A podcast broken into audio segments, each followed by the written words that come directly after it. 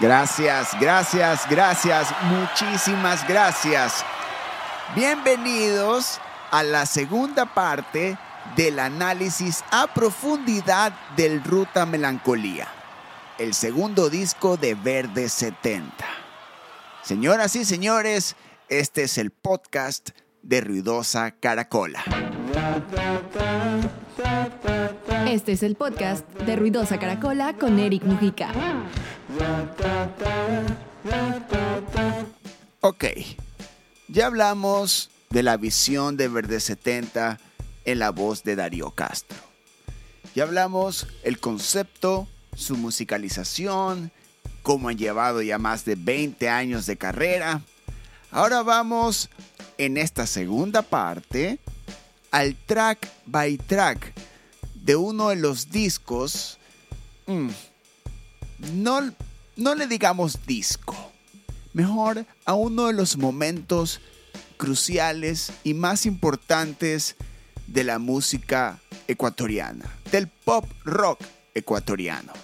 Este es el track by track del Ruta Melancolía. En la inmensidad, a mil kilómetros, no puedo estar sin ti, como pesa en la arena y todo el resto de canciones serán presentadas en detalle con datos curiosos, la parte musical, la lírica, todos los detalles en la voz del mismo compositor, Darío Castro. Darío, este episodio ya es tuyo.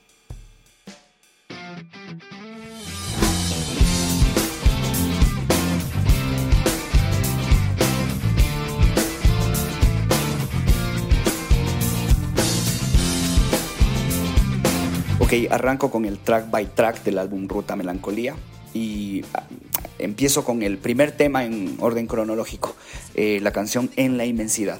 Cuando yo propuse esta canción a la banda, eh, ya rondaba entre nosotros esta sonoridad con artistas con los que admirábamos y ya nos codeábamos en ese entonces, en el año 2000, 2001 y 2002. Eran eh, la grupa, por un lado, con quienes éramos fans eh, y, e incluso compartíamos escenarios. Juanes, con, con, el que también compartimos escenarios en Guayaquil y en Quito, y Juanes todavía sin, sin el Grammy. Y Pepe Alba, un artista peruano al que luego conocí eh, mucho más tarde, pero eh, ¿por qué nombro a estos tres artistas? Porque en la inmensidad tiene una sonoridad de cada artista que, que de alguna manera recopilamos, ¿no? Si fuiste tú,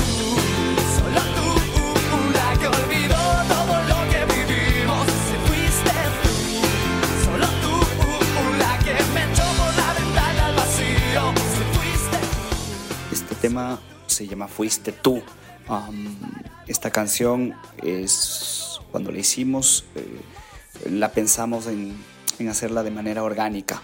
Dijimos, esto tiene que salir eh, con más, un espíritu más rockero y, y, algo de reggae por ahí, pero, pero no, no, hacer, no llevarla tanto hacia el pop ni la edición. Así que no, no fuimos a llevarla post al estudio de grabación, sino desde el cuarto de ensayo nace y así la trasladamos a grabar como si trasladáramos ese cuarto de ensayo a Ion, al estudio.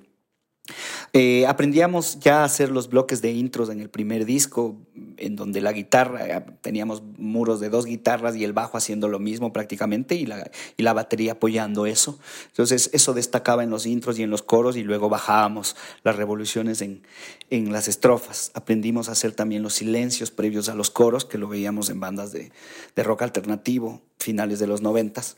Y algo de eso tiene.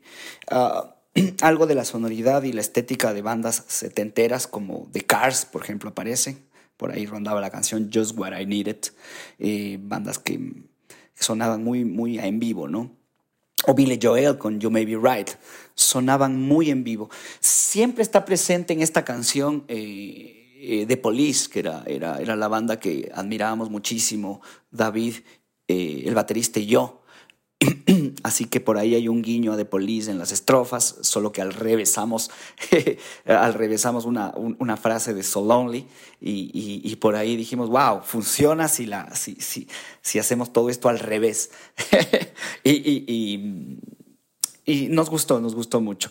Eh, esta canción tiene por ahí una, una modulación, que era un recurso interesante que aprendimos también para cuando la canción se, ya se caía o no sonaba aburrida, pues modulamos, tenía que entender a veces si modulaba en roto o plagal o auténtico, es como que eh, siempre eso está presente, ese recurso, pero tampoco abusarlo. Hay, muchas canciones en, las que nos quedamos en la misma tonalidad.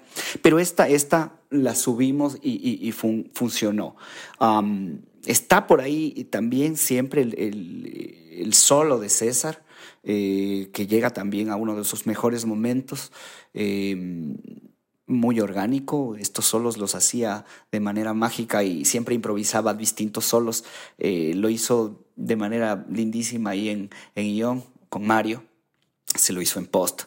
Eh, por ahí están los whammies, que también son, son temas de post, más allá de las, de las bases. Y los whammies ya rondaban con bandas como uh, Rage Against the Machine, desde el lado estridente, obviamente. Nosotros lo llevamos a nuestro universo musical y por ahí eh, yo creo que eso es, eso es lo que podría decir de Fuiste tú. Eh, en cuanto a lo lírico, tal vez es era un tema de desamor que le hice cuando a, una ex cuando la vi en eh, habíamos terminado y luego la vi caminando eh, en un centro comercial y, la man se hizo la gil, se hizo la loca y y se hizo la loca porque ella ocultaba algo y tiene que ver con esa historia más o menos, ¿no? Tiene que ver con, con eso de que de alguna manera ocultaba algo, me engañaba y, y yo lo escribía eh, para, no, para no clavarme la daga en el corazón. Y yo lo que hacía era escribir, escribir y, y de ahí nace Fuiste tú. Estoy tan bien que cada vez me dueles menos. Me siento bien porque temor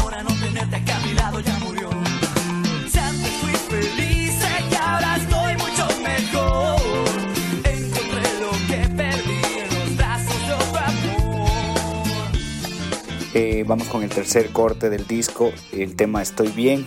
Esta canción la escribí ya superado, eh, superado el, desencuentro con, con, mi ex y me estaba yendo bastante bien en realidad con las peladas. Había ya arrancado eh, a girar con, con la banda, a tocar a tener bastantes shows, conciertos en vivo, fiestas, etc. Había salido de esta especie de encierro. Em, y ah, de ahí sale la letra. Realmente me encontraba bien y había superado, superado la fase cruel. De ahí, eh, con el tema musical que yo, yo encuentro más interesante, em, este tema tiene que ver con la sonoridad latina y, rock. Eh, yo creo que por ahí Em, el tema del... es eh, cabe destacar el tema del riff de guitarras, los riffs de las guitarras que encontramos una manera de hacer un riff dividido en dos, eh, o sea, el mismo riff que, que, se lo hacía en una guitarra se lo dividió a dos guitarras y lo paneamos izquierda-derecha y, y, de ahí tiene esta sonoridad, eh, esta sonoridad de la canción. lo tocábamos con una Telecaster con los dedos para que suene un poco más latino y no tan, rocker o popero. de ahí es interesante también destacar la sonoridad eh, latina en la percusión. Eh, David eh, lo hacía muy bien al, tema de la solidez de la batería y se hizo una amalgama muy interesante con, con la percusión. Danilo Arroyo en ese entonces también viajó a Argentina con nosotros a grabar las percusiones. Y eh, a mí me suena mucho, tiene que ver eh, con la sonoridad eh, que nos rondaba por ahí. Habíamos escuchado el disco de la dimensión del Cuy con, con los Crux en Karnak y queríamos emular de alguna forma algo. Y ya que teníamos al, al percusionista de la dimensión del Cuy y a Mario Breuer que había grabado ese disco, pues de, de alguna manera inconsciente salió este tipo de sonoridad rockera latina. Eh, por ahí el coro, en el coro eh, eh, hay ciertos tintes de rock alternativo que teníamos por ahí. la cadencia armónica tiene que ver con, con, con, canciones que había escuchado antes, tal vez estaba que, y que nada tiene que ver con el tema eh, en, en la estética, pero la, la, la, cadencia armónica sí, por ahí Wizard tenía un tema con una cadencia similar, o hasta Pixies incluso, pero yo las sacaba de ese contexto y las llevaba al, a nuestro universo y, a, y, experimentando a ver a dónde se iban. Nunca ten, tenía idea bien claro hacia dónde iba a ir. Hasta ahora no tengo bien claro, solo sigo, sigo y avanzo y ese es a dónde llegan es indiferente a dónde llegan. Cuando yo estaba eh, en el cuarto de ensayo y en el estudio con César, eh, alguna vez distinguí que él podía tener unos falsetes agudos muy interesantes, así que no dudé en, en hacerle cantar unos falsetes que hay al final del coro 2 por ahí, como un bridge, como un puente. Eh, luego de esos falsetes viene el solo, hay algunas canciones en este disco que sí abordamos el tema de solos eh, y otras que los eliminamos, pero sí, aunque ya no estaba muy de moda el tema de solos, ya había pasado también el tema de no hacer solos. Entonces decíamos, bueno, en los ochentas había solos demasiado recargados, en los noventas no hay solos, pues hagamos nuestros solos eh, a la manera que nosotros queramos. Eh, hay por ahí el carácter de la canción también tiene dos modulaciones, estaba, sube dos veces hacia arriba. Y, y al final hay un riff que yo creo que también le atribuyo la, la le atribuyo algo de influencia de la grupa, porque sí, siempre estaba presente y algo queríamos hacer con el tema de darle identidad. Nosotros ya veníamos de la Alegre Presión, que era un disco mucho más de garage, más pop, más punk rock, punk melódico y pop, eh, y queríamos tener una identidad más latina. Entonces la grupa siempre eh, pululaba por ahí, la grupa y los Crooks. Así que el riff del final yo creo que tiene que ver con algo de por ahí. Y nada, se cierra la canción con unos efectos de delay de Mario eh, que me parecieron lindísimos, así que los dejamos.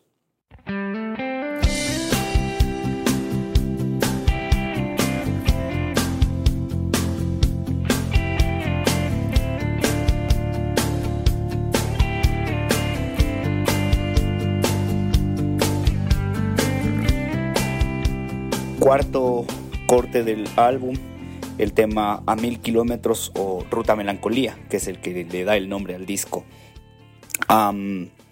Esta letra en principio, cuando la escribí, eh, tenía que ver en realidad con... Eh, era una canción dedicada a la banda, era como de alguna manera hasta ahora, ahora que lo pienso, hasta, hasta la fecha, es como siempre eh, siento la necesidad de exigir más a la banda y, me veo inmerso a veces en, en esta necesidad de, de, que ensayemos más, toquemos más. Y, y en ese entonces eso era, era, era este vacío que quería cubrir con que la banda me dé más tiempo y, y toquemos más y nos juntemos más eh, y no había eso. Entonces era un tema dedicado a la banda que luego eh, lo cambié, cambié una que otra frase en el tema del coro y se convirtió en una canción de amor. Eh, pero de ahí parte. Eh, supongo que también tenía que ver luego con, con, vinculado a alguna que otra frase, alguna pelada. Hicimos varias versiones en, en el cuarto de ensayo eh, entre los cuatro, primero hicimos una versión reggae, luego, eh, ya que el tema está en corcheas y en cuatro cuartos, eh, lo habíamos boceteado como una especie de sonoridad de punk rock melódico con un beat bajo, pero, pero no funcionaba. Y después eliminamos las distorsiones, dejamos el cuatro cuartos y corchea y nos dimos cuenta que podía ser y funcionar bastante bien como un tema pop eh, con este tipo de sonoridades más eh, acústicas eh, y por ahí va. en cuanto al riff de guitarras, eh, recuerdo que teníamos ya la canción, teníamos las partes, pero no teníamos una melodía que, de intros o una melodía instrumental y recuerdo estar horas buscando y pensando la melodía o cómo suene distinto de las demás canciones que habíamos hecho anteriormente. Y recuerdo estar um, César en el cuarto máster del estudio de grabación y yo en el control room y yo en el cuarto de grabación acostado en el piso con boca arriba con mi guitarra buscando, buscando melodías y de pronto salió esta melodía ah, fui inmediatamente al, control room donde César y le, y le, y le mostré y le dije, por aquí va la cosa. Y la idea era es como empezar esta, esta melodía a una sola guitarra y a una sola voz y después eh, se, se, conjugaba a dos voces. Eh, nos gustó la idea y luego César la pulió, eh, o César la, la terminó grabando a la- al riff de guitarra. Que entre otras cosas, luego del riff de guitarra, la sonoridad también interesante que aparece por ahí es de las melodías eh, entre estrofas y coros de guitarras dobladas eh, entre octavas graves y agudas. Eso también es, es una característica sonora interesante eh, que surgió mm, buscando. Eh, con el tema de la batería y el bajo tuvimos un poco más de complicación ya que eh, necesitábamos que esto suene mm, como un reloj, eh, pero suene bastante sólido. Y por ahí, de pronto, eh, ya que estábamos con Danilo Arroyo en la batería, en, las percusiones, pues hicimos un, acuerdo entre David y, Danilo para que para que Danilo se, monte a la batería y, y lo toque, tratando de, de emular la- el estilo de David. David es un reloj sólido, pesado y no hace muchos fills. Entonces intentamos que Danilo lo haga con, con su timbre eh, sin hacer fills. Eh, de ahí estaba es- esta batería muy básica, eh, pero, pero muy sólida.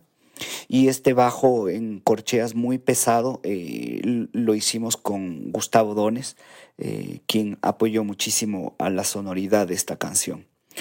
Los coros de mujer, los coros femeninos, eh, creo que son, eh, de alguna manera, fueron un acierto. eh, y ya me, veníamos a, a practicando en temas como en la inmensidad eh, y, en- el disco anterior, por ahí, con coros de mujer, así que dijimos, pues vamos, vamos con estos, estos coros femeninos apoyando. ¿no? La acústica steel creo que le da carácter también y, y básicamente eso, al final hay algo interesante que aparecen unos contratiempos en la batería, cosa que nosotros nos encantaba hacer eso en el primer disco porque escuchábamos de bandas como Weezer, eh, que, que, apoyaban contratiempos, Weezer frente, apoyaban, apoyaban contratiempos y, se daba la vuelta todo. Entonces, al final hay eso también. Eh, y creo que por ahí está. 1500.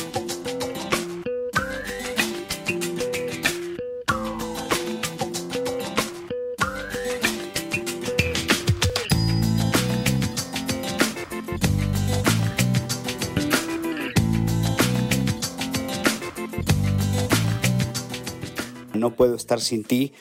Eh, es una canción que mm, nace desde una electroacústica, una guitarra steel. Y mm, para la base intentamos arrancarla en el cuarto de estudio, no en el cuarto de ensayo con toda la banda, porque desde un principio eh, supe que de alguna forma este tema tenía que tirar más al pop eh, y al groove en lugar del rock. Entonces, con César Galarza nos encerramos en su estudio de grabación, su home studio, y en realidad ya era un estudio mejor puesto, no era tan home studio. Eh, pero bueno, ahí arrancamos eh, con, con la idea de base de un loop y la idea de, de una mm, arpegio de guitarra electroacústica que yo lo había formado. Entonces creo que ese es el corazón de la canción. Eh, un grupo de, de batería de Liquid, Groups que estaban en auge ese momento y me parecían una base de datos increíble en cuestión rítmica, de beats eh, y, y, y groups ya hechos. Y los superpusimos sobre una batería real. Esto nos da una doble capa eh, de rítmica interesante, el loop opaco y a veces eh, con sus bajos saturados. Y la batería, pues tra- tratar de que sea una batería nítida, eh, acústica, ¿no?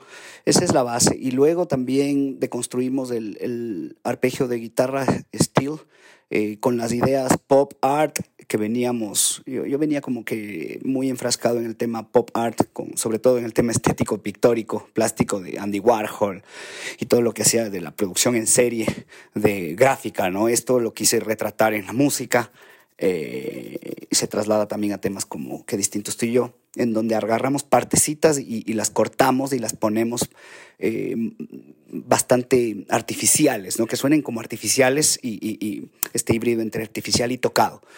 Eh, también veníamos escuchando eh, a William Orbit, que era el productor de Madonna, que había hecho también ya este. Él, él, él- de hecho, era el pionero en arrancar este tema, este tema de, de- construir arpegios.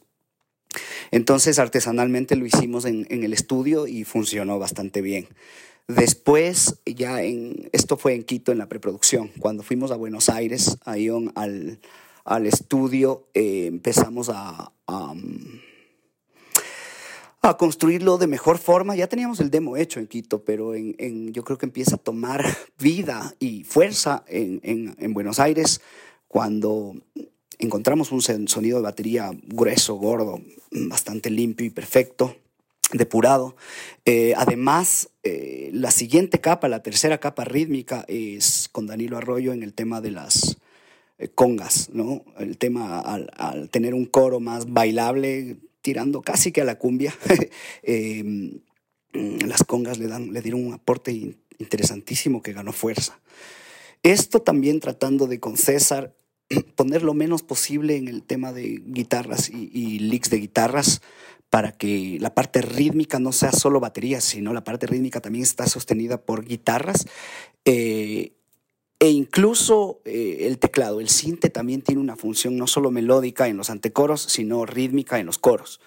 Mm, es bastante como rítmica percutiva, a la vez que melódica.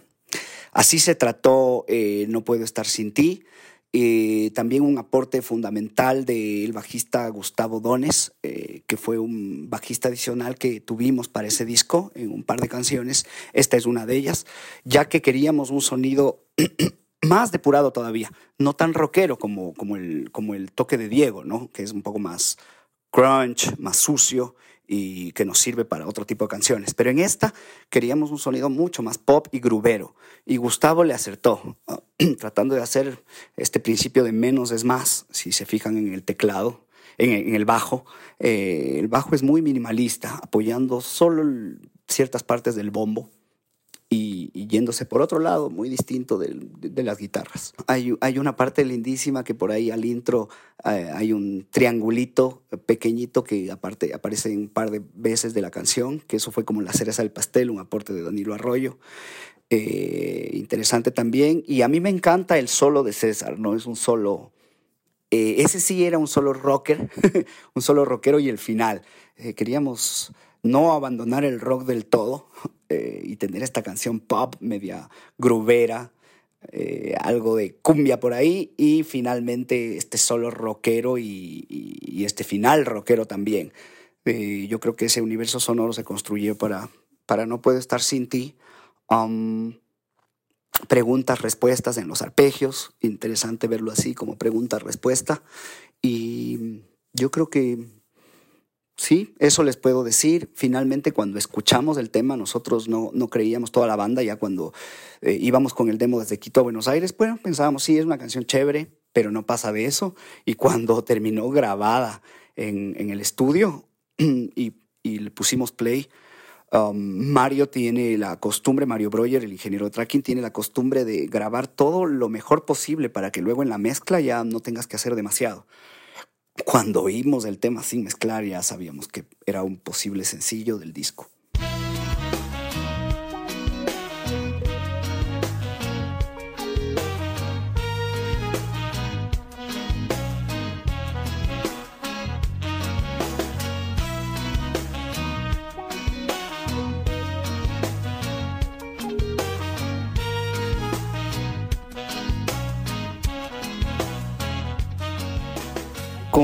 Canción Ayer tal vez, en la parte lírica, pues es una canción que habla de un remember, de un recuerdo, que uno tiene un reencuentro con, con- con- con la pelada. Y sí, eh, de alguna forma me pasó años después y sabía que era solo eso, mm, una reconciliación eh, muy, muy momentánea y temporal y esporádica. Eh, pero bueno, en la parte musical, que es lo que de alguna forma interesa también. Am, tema sí nace en el cuarto de ensayo y tenía como dos características. La una es que, que- que estábamos muy, muy enfocados en ese tiempo, con Verde 70, tener este sonido un poquito más reggae y luego irnos al sonido más punk rock, ¿no? Tal vez emulando bandas como The Police en los principios, que nos gustaba muchísimo. Así que eh, para la parte reggae y para la parte del intro, teníamos una melodía que la cantábamos, ¿no? Tara, tara, tara, que en un principio estaba yendo al teclado, pero tuvimos el acierto de, de alguna manera pensar todos en que esto funcionaría mejor con metales. Y también teníamos la, la aspiración de que la banda en vivo, lo pusimos a hacer luego en vivo, muchos conciertos, eh, eh, subirnos con una sección de metales. Siempre era esa aspiración, ¿no? De que si bien estábamos los cuatro tocando, por ahí de vez en cuando se suban tres metales, un percutero y, y, la gocemos de otra manera. Entonces, para esa sección de metales fue interesante porque a Mario le comentamos y nos dijo, pues che, te traigo a la sección de metales de Caramaro. y ese tiempo estaba sonando mucho flaca. ah, y sí, logramos hacer eh, que, que esté en la sección de metales de, de, de Andrés Calamaro, eh, tocando esta melodía que luego se repite al final también. Am, creo que eso es interesante. La canción es muy, muy orgánica, punk rock, estamos los cuatro tocando con guitarra, batería y bajo, dos guitarras, batería y bajo eh, en, la parte, en la parte del coro, ¿no? Y yo creo que por ahí eh, se arma la canción entre esas dos grandes estructuras. Eh, para el solo fue interesante que de alguna manera siempre estábamos como, no nos podíamos quedar quieto con la tonalidad, ¿no? Entonces en varias canciones de esos de, de Ruta Melancolía aparecen modulaciones introtonales que a veces son rotas o, o, o plagales o auténticas, es modulaciones que tienen mucha coherencia entre sí. Eh, esta, no recuerdo si nos fuimos semitono para arriba, pero bueno, la cosa es que para el solo nos modulamos y mm, lo interesante es que decidimos hacer un solo doble entre el César y yo. Eh, y César unas melodías tal vez más agudas y yo más graves. Eh, eso funcionó también en otra canción y me- nos gustó mucho la sonoridad. Mm, creo que por ahí ayer tal vez la parte percutiva también en el reggae eh, que tiene su carácter. Eh, y sí, eso por ahí la canción. Cuando estoy contigo ya no existen las distancias. El pasado se hace nada y soy feliz con tu mirada. Cuando estoy contigo. Cuando estoy contigo, yo creo que es el corte más pop del disco, la balada pop más convencional del disco, digamos. Yo creo que hay más, más que visionar eh, entre César y yo en la producción, visionar una producción eh, llevada a la creatividad como estaba en otros temas. Dijimos, bueno, esta, esta canción puede ser muy convencional y irnos a la fija, a lo que habíamos hecho de alguna manera con Irremediablemente Tarde, es decir, una balada pop. No hay por dónde perderse, en donde la banda está tocando, pero tenemos el, el accesorio interesante, eh, estético, que aporta mucho del sintetizador, del teclado. Es como un synth piano eh, en donde tuvimos la, la colaboración de, de un músico de Alejandro Lerner, venía de esa escuela, entonces dijimos, va a ser clave para que nos dé este factor pop, pop, que, que a la banda le hace falta, porque si bien hay baladas, hay canciones pop, eh, este tipo de baladas mucho más, mm, más rígidas, más convencionales, más características, se necesita, se necesita una escuela. eh, por ejemplo, en el, caso del piano, una, escuela con, con una construcción pianística bastante compleja. Entonces, ese aporte fue fundamental. Otro, otro de los aportes de esa canción es el trencito eh, que, que hay en, en el snare. Ese es un aporte de, de Da- Danilo Arroyo eh, en combinación con David Arizaga que hace la batería. Pero este trencito por ahí, Mario le pone un pequeño flanger y, y- le aporta de alguna forma a, a que la parte rítmica funcione mejor. En el solo recuerdo que estábamos en la cabina, César dándole al solo, al solo y no, no, no, no daba pie con bola. Eh, a diferencia de, todas las otras canciones en donde se sentía muy, muy a gusto y, rindió. Entonces decidimos uh, que César se refresque un poco, salga de la cabina y entré yo con una eh, guitarra Gibson uh, Les Paul que tiene mucho sustain, creo que eso fue el factor decisivo. Tal vez le estábamos probando con una Stratocaster y no funcionaba, pero la Les Paul rindió al tener un sustain muy, muy amplio. Eh, creo que fue interesantísimo. En un par de pasadas hice, el solo y, y funcionó. Nos quedamos a gusto. Y claro, después nos topamos con la sorpresa de que en Ecuador esta canción era como de las que más gustaba. Y, y bueno, a diferencia de, de, la banda que, que, que, gusta de otro tipo de canciones, eh, pues estábamos a gusto y pues, bueno, la, la, vamos a tocar. No la tocamos mucho en vivo, porque como les digo, no es de las preferidas de, los verdes, pero a veces hay que complacer al público y la tocamos. Eh, y ya.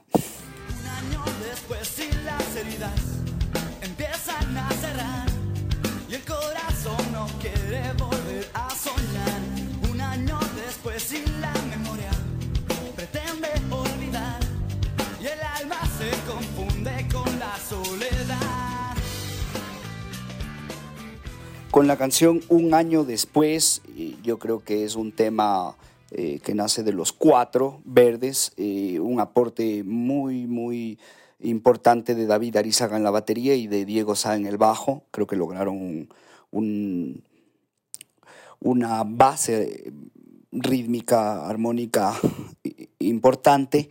Y, y, luego, pues, entre esa base, eh, César y yo distribuyéndonos las guitarras, ¿no? Siempre pensando en paneos, en partes, en, timbres distintos. Pero lo que sucedía con esta canción es que cuando ya fuimos a, ya entramos a estudio y tocábamos los cuatro, no sonaba poderosa, se nos caía. Es como que tenía algunos elementos huecos y yo creo que era eh, tal vez, no la teníamos muy clara a la idea. Um, nos sonaba algo simplona. Creo que la cereza del pastel en esta canción la aporta nuevamente el recurso del, de los liquid groups, que son estos groups que les comentaba, que ya, ya, teníamos una base sonora de estos groups ya tocados de batería, que habíamos comprado las licencias para esto, y, y subdividía la parte rítmica, ¿no? Entonces era un aporte grandísimo a Diego y David que si bien estaba muy bien construido, nos hacía falta subdivisiones eh, de beats, ¿no? Creo que eso fue interesantísimo porque cuando probamos ya en el estudio a agregar el loop, inmediatamente la canción ya se sostuvo. Sobre esa base de los Liquid Groups, eh, David y, y, Diego, pues fue mucho más fácil eh, entender la canción entre César y yo distribuirnos. Eh, creo que volvimos al elemento pop de recortar partes en las guitarras y, repetirlas constantemente. Era una edición digital.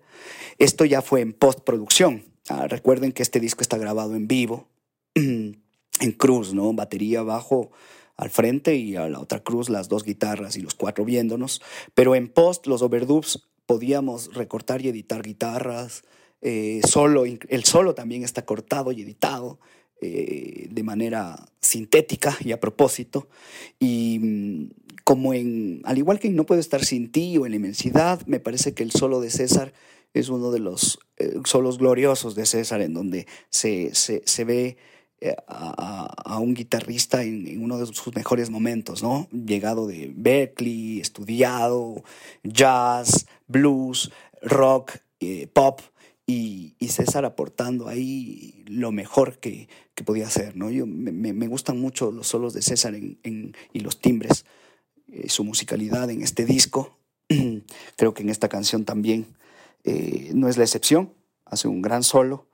Y mm, el final final, pues decidimos ir bajando el volumen a la banda y eh, todo este esta pasta sonora de la banda se iba bajando a medida que va bajando el volumen pues se queda esta edición de overdubs en guitarras sintética que ya la veíamos con William Orbit no eh, la veíamos muy interesantísima muy muy muy en ese momento. Creo que le, le, aporta también una temporalidad al, al disco esta canción y este, te- esta manera de hacer arreglos, ¿no? Lo ubica en su contexto en el año 2002, donde estábamos haciendo, 2003 que salió. Qué distintos tú y yo, cómo hemos cambiado los caminos por andar. Qué distintos tú y yo, y hemos tropezado y caído Qué distintos tú y yo es probablemente uno de los temas que más ha perdurado en el tiempo y es una de las canciones que no puede faltar en el repertorio actual de Verde 70. Eh, para mí, modo de ver, eh, es una canción que ha envejecido dignamente, a diferencia de otras. Eh, y cada vez que la tocamos no la siento tan vieja mm, como, qué sé yo, me tienes, me puedes, me dueles o palabras. ¿no? Es una canción que eh, ha madurado bastante bien. Eh, me siento muy a gusto tocándola. Y no sé si se debe a, supongo que se debe a, a los dos aspectos, al lírico y al musical. Eh, de alguna manera tiene cierta atemporalidad. Cada vez que la tocamos, pues hacemos partes nuevas. Es importante destacar eh, la batería de David eh, Arizaga eh, como una batería bastante sólida. David siempre fue como un reloj, ¿no? Siempre ha sido un reloj eh, con su tempo ahí muy correcto, siempre se acostumbró a tocar con clic. eh, y, y eso hace que la, la canción sea muy sólida en su base eh, y, y fina también. David muy medido en sus feels, tratando de no sobretocar. Siempre era un enemigo de sobretocar y hacer demasiados feels, sino hacer lo justo y necesario, para lo cual a mí me parece correctísimo en, en varias canciones de, de Verde 70. ya que hay muchas guitarras haciendo demasiado y voces. Entonces, creo que eso es importante destacar. El bajo, eh, interesante entender lo que siempre estuvo en contratiempo, ¿no? Si la batería estaba muy pesada, un, dos, tres, cuatro, un, dos, tres, cuatro, haciendo acentos en dos, en cuatro, el bajo siempre estaba en los contratiempos, en los is, un, i, dos, i, tres, i, cuatro, i, un, i. Entonces, eh, eso hace que, que ya la base por sí sola funcione. Siempre nos fijamos muchísimo en la base. Eh, cuando la canción necesita una base eh, sólida, pues hay que pensarlo bastante para que con lo menos eh, cantidad de elementos funcione. Esto funcionó así, de ahí en las melodías del intro, de las introducciones. Es interesante también observar que hay como tres melodías tocándose y, complementándose, ¿no? Una guitarra, la mía, haciendo un, un riff grave, un piano complementando esa guitarra en el registro medio y César en el registro agudo yéndose a una guitarra que se repite constantemente, el tiriririti, se repite constantemente como, como, como un mosquito eh, molestándote en el, en el oído, pero, pero a diferencia del mosquito, creíamos que esa melodía y ese lick más bien agrada escucharlo, entonces es agradable que se repita. Así que lo dejamos y lo repetíamos constantemente. Muchas veces Mario nos preguntaba, che, ¿seguro? Y estábamos muy seguros de lo que queríamos en ese momento, así estemos equivocados, pero lo defendíamos a capa y espada. Así que eh, yo creo que las partes instrumentales se defienden con esas tres melodías bastante bien. En los coros aparece un triángulo, que es un elemento que lo rescatamos en varias canciones. Desde el primer disco, en un minuto aparece un triángulo en el primer disco. Así que aquí no fue la excepción. El triángulo ayuda, ayuda mucho, ayudó mucho en ese disco a dar cierto carácter también a la banda, para que no sea una banda solo rocker, no tenga algo de pop y algo de funk, etcétera, ¿no? ¿Qué más puedo decir de qué distintos tú y yo? Eh, los solos de César, eh, estas partes rítmicas como bloques también de guitarras, ¿no? Hay momentos en que César y yo hacemos lo mismo, ¿no? Sencillamente con bloques y chops de guitarra, eso viene mucho del, del grunge, eh, que también tiene ciertos elementos de eso. Y finalmente fue interesante volver a, usar este recurso de bajar el volumen a la banda y nos en fade out, pero el fade out no dejarlo todo, sino hacer fade out la banda y dejar esta melodía melancólica de- del teclado, ¿no? Que luego la fuimos desafinando hasta, hasta que mientras se desaparece la banda se queda sola esa melodía desafinada y lenta, ralentizada, para finalmente matar la canción.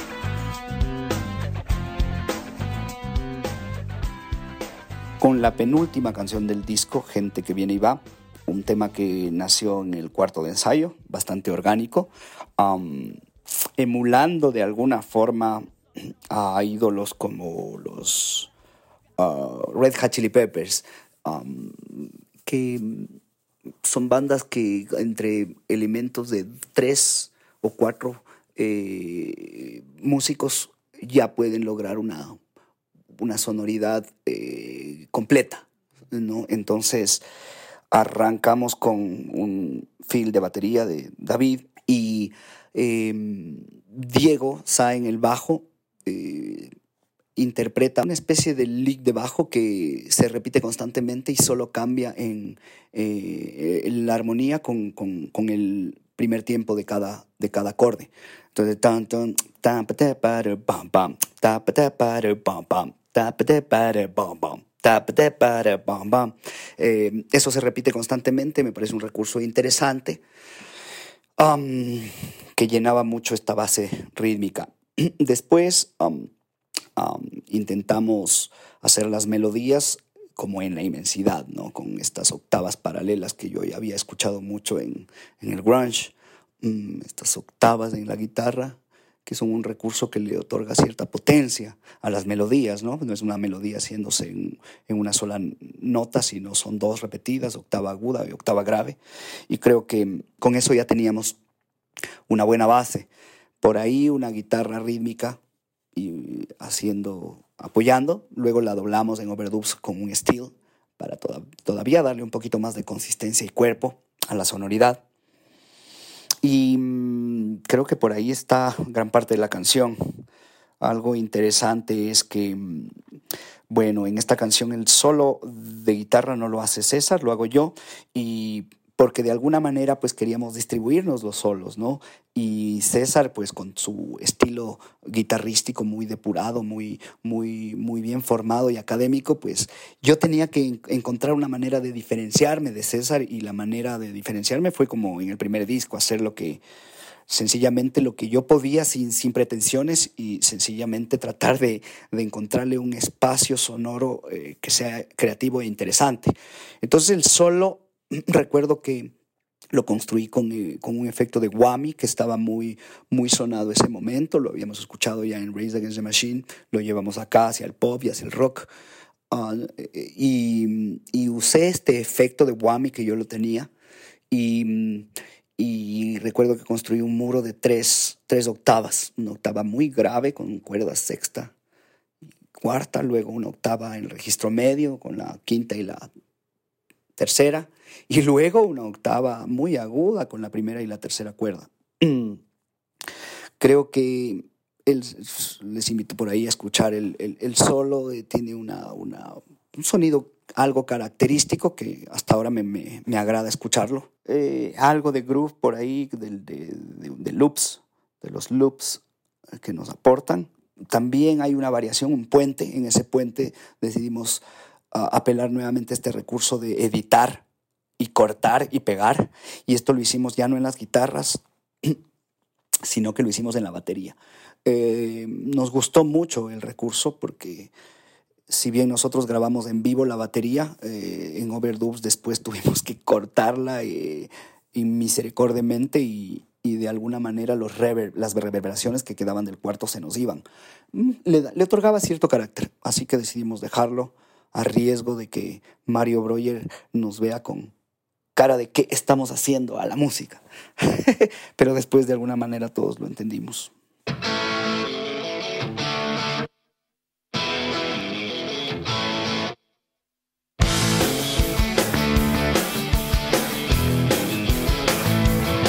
Esta vez esperé como si fuera la primera vez. Y Para finalizar, eh, como pez en la arena, el último corte de- del disco, eh, un tema, eh, el tema más rock and roll, que lo dejamos para el final, para cerrar el disco. Ah, hay que resaltar, ya que no lo mencioné en los temas anteriores, que todas las canciones cuando construimos ya el disco en el máster, eh, las ordenamos de, de una manera obsesiva, ¿no? Como un puzzle rompecabezas que se podía armar de, de cien mil maneras. Am, pero mm, siempre las ordenamos y buscamos forma A, B, C, D, E, F, G, hasta encontrar la manera en que ese disco fluya en sus tonalidades, por ejemplo, en sus rítmicas distintas, en sus temáticas y líricas también diferentes, ¿no? Eso como un paréntesis, ya que no conté esto eh, en el disco en general, ¿no? Pero es interesante e importante entender que, que el disco, el orden del disco también es, es muy, fue muy importante en este proceso, el orden de las canciones en el disco. Como pez en la arena, el tema rock and roll, que surgió desde un cuarto de ensayo, como muchas de las canciones, esta vez sin ninguna edición, eh, muy poca post, uno de los temas más orgánicos, en la mayor, que nos da, eh, nos da la, la- facilidad de, construir riffs al aire, eh, divertidos, potentes, fáciles de- de tocar. David, muy prolijo en su batería, sin tantos fills.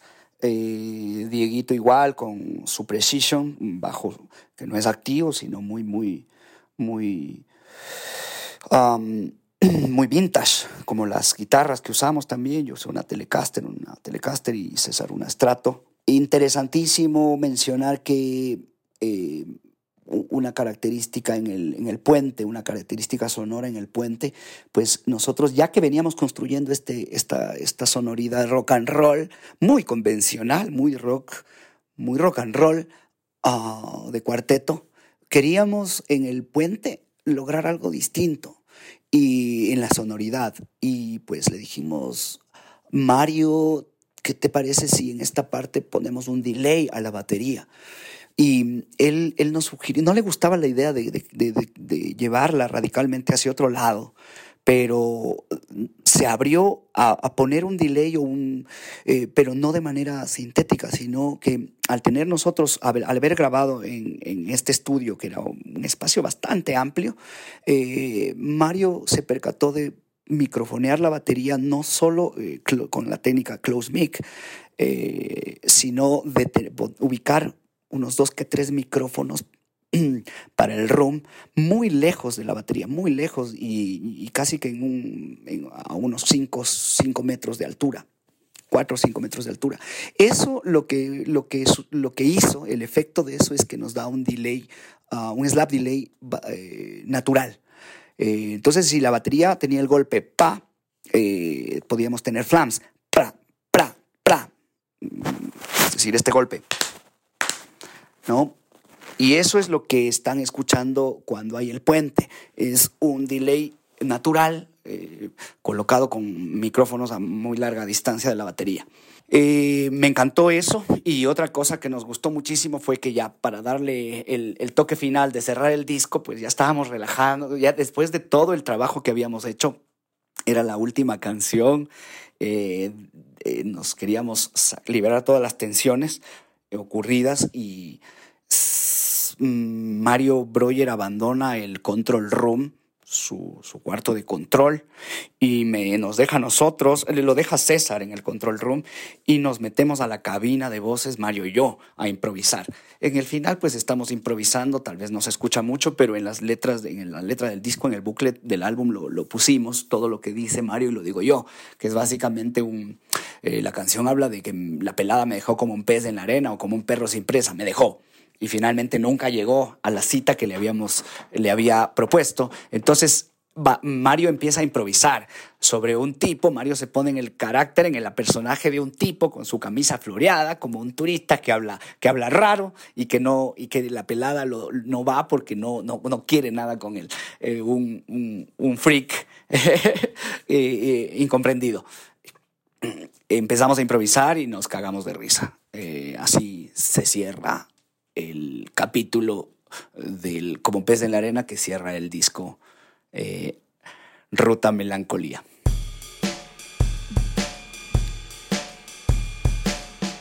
Y así concluye, termina otro episodio más de este tesoro que hemos llamado el podcast de Ruidosa Caracola. En esta temporada metiéndonos totalmente en el concepto musical, artístico, personal de una obra como lo es un álbum, un disco. Ahora fue con Verde 70. Ya vendrán más artistas para que ustedes los puedan tripear. Yo soy Eric Mujica. Los quiero mucho. Adiós.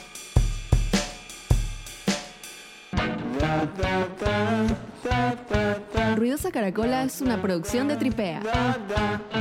Suscríbete, compártelo y escucha nuestro playlist en Spotify.